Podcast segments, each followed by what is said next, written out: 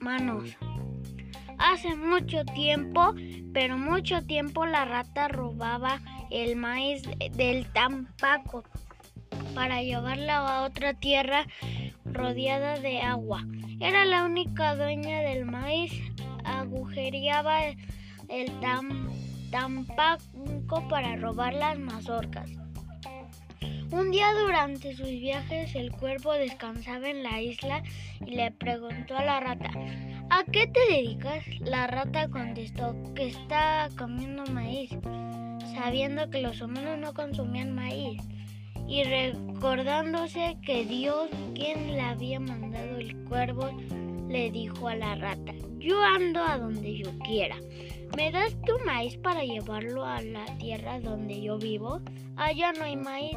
La rata no quiso deshacerse de sus bienes, pero también ya estaba fastidiada y quería estar lejos donde vivían otros seres. Después contestó el cuervo. Te doy mi maíz, pero, pero me tienes que llevar al lugar donde vives.